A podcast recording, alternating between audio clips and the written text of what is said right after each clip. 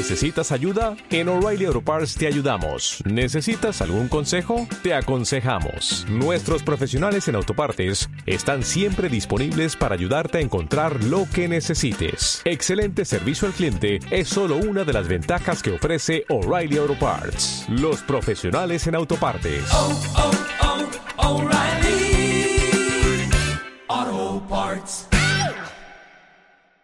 Hay un mandamiento que siempre me costó cumplir más que el resto.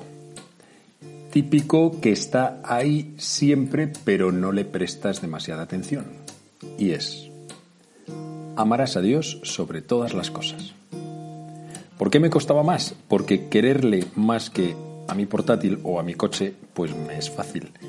Pero se complica la cosa si tengo que ponerlo por delante de mi familia, de mis padres, de mis hermanos, o ponle tú de tu novio, tu novia, tus amigos, o incluso a lo mejor tus hijos.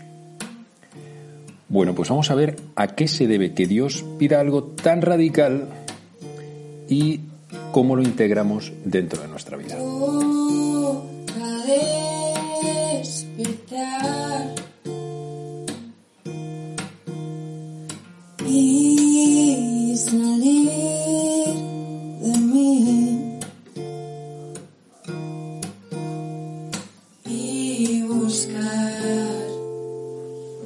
Muy buenos días, yo soy el Padre Joaquín y esto es Al Lío, un podcast para gente despierta que quiere crecer, en el que te hablo de temas de fe, espiritualidad y estilo de vida.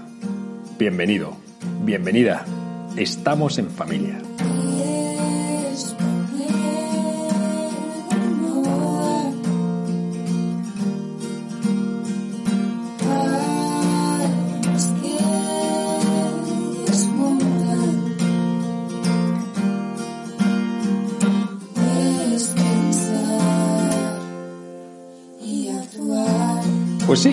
Y abro este tema porque es que Jesús tiene algunas palabras eh, o frases que, que son un poco escandalosas. En el Evangelio escuchamos, el que quiere a su padre o a su madre más que a mí no es digno de mí. El que quiere a su hijo o a su hija más que a mí no es digno de mí. O el que pierde su vida por mí la encontrará. O yo soy el camino y la verdad y la vida. A ver, esto, esto es too much. Y es que Jesús se tenía a sí mismo por alguien como, no sé cómo decirte, pero muy grande, muy grande. Él mismo dijo de sí mismo que para los judíos era un poco escandaloso, que él era más que el templo, que él era más que el sábado, que para ellos era una institución, que él era más que Moisés, quien había recibido las leyes de parte de Dios, y que él era el mismo Hijo de Dios. ¿Por qué Jesús fue capaz de decir todas estas cosas? Pues es porque Jesús tuvo una pretensión de divinidad. Y él no se pone al mismo nivel ni siquiera de los otros fundadores de otras religiones. Porque bueno, ser una especie de profeta o fundador de una religión y tal, pues bueno, más o menos, pero claro, hacerte pasar por Dios, esto es otra cosa.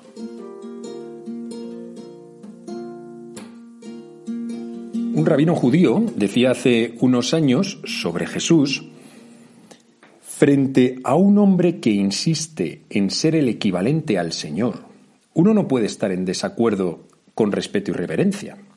Uno no puede descartar la pretensión de este hombre y permanecer movido por su grandeza.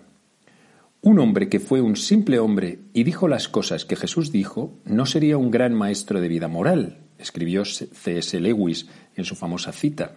Sería o un demente profundo, un lunático, o el mismo demonio. Hemos de tomar postura. O este hombre era y es el Hijo de Dios, o bien un loco o algo peor. Pero no nos pongamos en una condescendencia sin sentido acerca de su ser, un gran maestro de vida moral. Él no lo dejó abierto para nosotros, no fue su intención. Esto lo encuentras en un libro mm, que se llama Un rabino habla con Jesús, de la editorial Encuentro. Y es súper interesante porque quien está hablando es un rabino judío. Y claro, entonces lo que te dice es, o Jesús está loco, o Jesús es un mentiroso, o si no, es Dios mismo. Y tenemos que tomar partido. No basta con coger y decir, no, bueno, es un buen ejemplo, es un buen profeta, es un... No, no, porque él no dijo que fuese un profeta, él dijo que era el Hijo de Dios. A esto es a lo que le estoy llamando una pretensión divina. Jesús no quiso pasar como uno más. No dijo, bueno, sí, tú, tú mm, sigue a Buda y cógete cosas de- del Islam y luego mm, coge un trocito de mí. No, no, no, él dijo, conmigo al 100%. Claro, esto es una auténtica locura, ¿no? Por eso hay que tomar partido. O loco. Y si está loco no tiene sentido seguirle. O mentiroso. En ese caso no vale coger unos trozos del Evangelio y otros no. Si es un mentiroso, es un mentiroso. O si no, te tienes que replantear tu vida.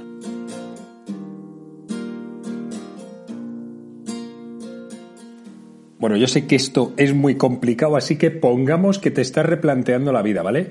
Porque si no, habrás abandonado este podcast eh, hace mm, ya unos minutos. Pues claro que sí. A partir de aquí, Él querrá que ordenemos nuestras prioridades. Que por un lado está lo más importante y por otro lado está lo que más nos interesa, que no siempre tiene por qué mm, coincidir. Y Dios, en una balanza objetiva de nuestra vida, muchas veces, y con sinceridad, pasa a un segundo plano. Puede estar subordinado claramente a otras cosas y sobre todo creo que a otras personas. O ser reducido a un elemento folclórico dentro de nuestra vida, como una especie de pegote que, que se nos pega pues de vez en cuando. Esto es lo que llamaríamos tener las prioridades de nuestra vida desordenadas. Si Dios es Dios, por lo menos a un nivel teórico, debería de estar lo primero y en el puesto más importante de nuestra vida.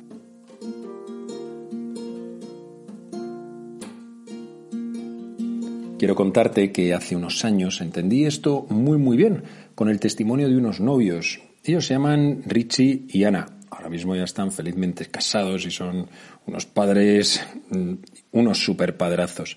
El caso es que fueron a dar un testimonio de novios a un grupo de fe mm, de mi parroquia. Habían estado haciendo pues toda la presentación, cómo se habían conocido, cuáles habían sido los momentos más especiales de su noviazgo. Y el caso es que a la hora de presentar el papel de Dios dentro de su noviazgo, coge Ana, hace un silencio y dice, mirad, para mí lo más importante en mi vida es Dios. También tengo que deciros otra cosa, y es que el regalo más importante y más grande que Dios me ha hecho es Ricardo. Y Ricardo no se le mm, pone cara rara. Él coge y dice, y lo mismo me pasa a mí, que para mí lo más importante en mi vida es Dios. Y el regalo más importante que he recibido de Él es Ana. Joder, oye, lo entendí a la primera, a la primera, es que no está al mismo nivel. Y así es como una familia transmite a Dios mm, por los cuatro costados. De hecho, Ana es la que escribe el cuento que acaba de secar mi cuñada Olatz, mm, que es Blessings, la casita de Nazaret, que es una cosa tiernísima y que habla de la sencillez y grandeza de aquella mm, familia, la Sagrada Familia y de todas sus vivencias cotidianas. Si ese cuentecito es tan tierno, es porque lo que se vivió en Nazaret hace dos mil años, ellos lo están viviendo dentro de su familia. Bueno, bueno, bueno. Y el tema de este capítulo, digo tema musical, ya estáis viendo que todos los días estamos teniendo un tema musical, bueno, hasta que se me agoten, ¿eh? porque no creo que acaben siendo infinitos, pero es que no podía venir más a cuento. Viene de mano de Mónica Marín y se llama Perdería. Hola Mónica, oye, cuéntanos. Buenísimos días, Pater. La verdad es que lo primero de todo, muchas gracias por invitarme hoy a este podcast, es un placer. Y lo segundo, un poco para poner en contexto, simplemente mmm, mi manera de componer es para poder expresar todo aquello que no se expresa solamente con palabras, que son muchas cosas, y entre ellas la oración. En concreto esta canción, así en modo anécdota, Joaquín me pidió como un par de canciones, ¿no? De las mías para poner en el podcast y le pasé un par. Pero leyendo el Evangelio de este domingo pasado, pues me salió del alma eh, rezar cantando. Cogí mi guitarra y salió esta canción. Se la pasé a Joaquín y es que mm, literal me dijo, guau, Moni, es que es tal cual de lo que voy a hablar. Así que, pues aquí está, la comparto con, con vosotros y espero que os ayude. La verdad es que a mí en concreto me define mucho porque me empeño en querer a la gente mucho, muy bien y como siempre poner por delante a la gente en momentos concretos y es como, para, si lo único que tienes que hacer es querer a Dios, dejarte querer por Él y es que el resto va a mejorar por añadidura. Es así de sencillo. Así que nada, eso. La verdad es que espero que os ayude.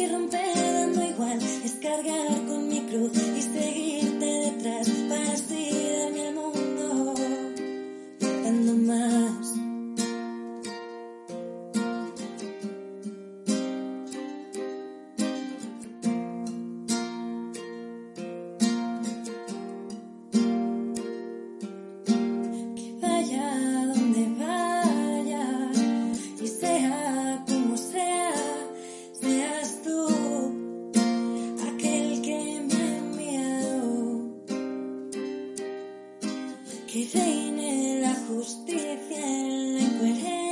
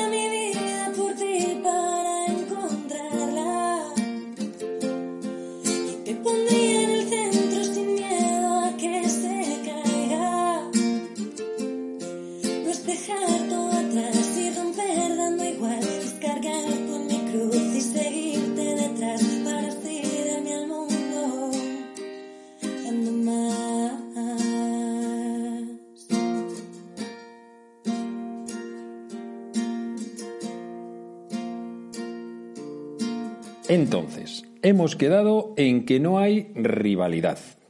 El amor a Dios y el amor a las personas que más queremos están en niveles dis- distintos.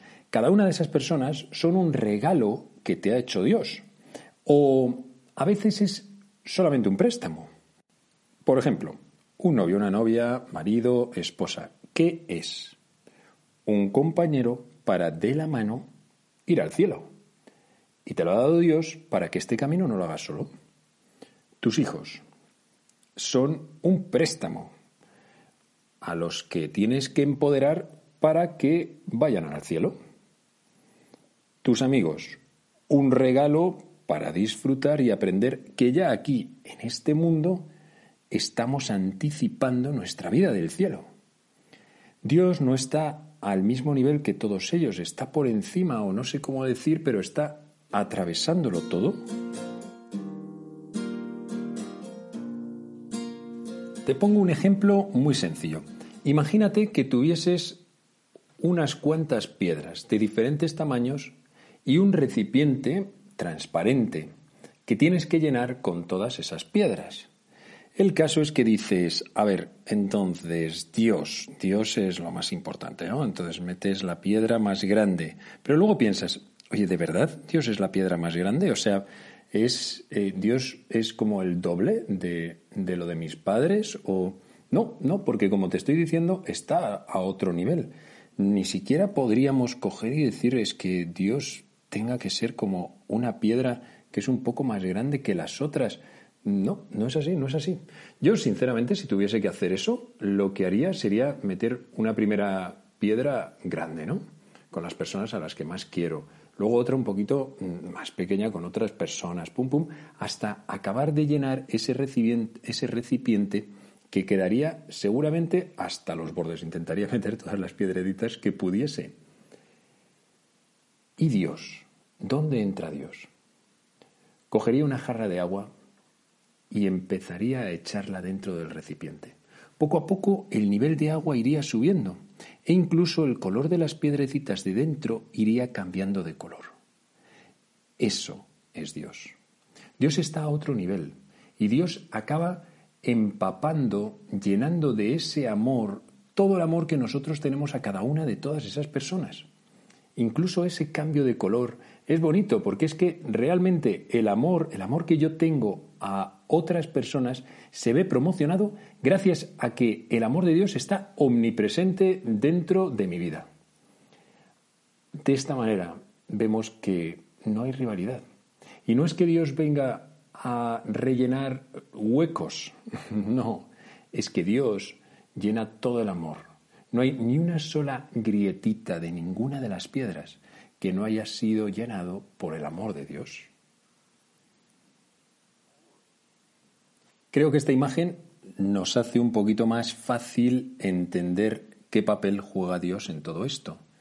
Pero claro, a lo mejor uno descubre que su recipiente lleno de piedras está simplemente un poco húmedo y no está lleno de agua hasta el borde.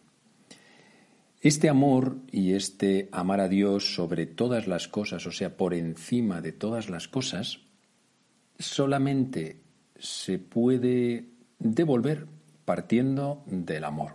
Del amor que he recibido, que ha sido recibido de parte de Dios y reconocido. O sea que nos hemos dado cuenta de que estaba ahí Dice San Juan en su primera carta, capítulo cuarto, versículo 16, y nosotros hemos conocido el amor que Dios nos tiene y hemos creído en él. Dice también, Dios es amor, y quien permanece en el amor, permanece en Dios y Dios en él. Nosotros tenemos que haber sido los que hemos conocido el amor que Dios nos tiene. Porque si no, este mandamiento se te va a hacer bola. Eso de que hay que amar a Dios sobre todas las cosas, no te va a ser nada fácil, solamente se puede cumplir como una respuesta de amor. Y Dios no te lo pediría si no fuese porque hay motivos y medios que Él te da más que suficientes para que puedas cumplirlos. En realidad, esta es nuestra vocación, porque nosotros tenemos una vocación al amor, porque a veces nos andamos rayando de qué es lo que Dios quiere de mí, dónde tengo que acabar, cuál es mi lugar en la vida. Bueno, pues hay una vocación básica que muy pocas veces nos empeñamos en cumplir bien, y es esta vocación al amor. Primero ama al que te dará tu vocación, para que luego no te apropies de ella como si fuese tuya, o tampoco la rechaces como si fuese poca cosa. A veces me he encontrado a jóvenes cristianos que están en su vida de fe esperando a que Dios les diga algo de dónde tienen que acabar, como si el tiempo previo a todo eso fuese un tiempo perdido. O sea, como si mm, hasta que Dios no me diga dónde tengo que estar, yo como que no, sé muy bien qué es lo que tengo que hacer. Jo, pues está muy claro, amar, amar a Dios sobre todas las cosas y al prójimo como a uno mismo. Mira, sinceramente, si eso empiezas a concretarlo y te parece poca cosa, pues entonces no sé qué es lo que necesitamos.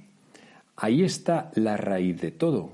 Y solamente quien cumple bien esos dos mandamientos, quien es capaz de cumplir esa vocación primera que nos viene desde el bautismo, solamente ese es capaz de cumplir bien esa vocación segunda que pueda ser al matrimonio eh, y acabar siendo padre, madre de familia o una vocación de consagración. Solamente.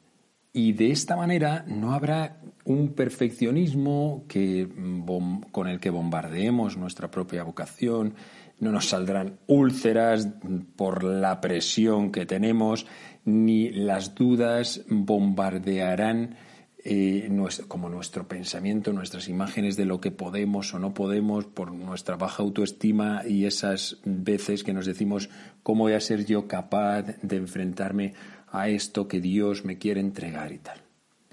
¿Por qué? Porque estaremos en manos de Dios, ya nos habremos puesto en sus manos habremos, le habremos amado a Él sobre todas las cosas.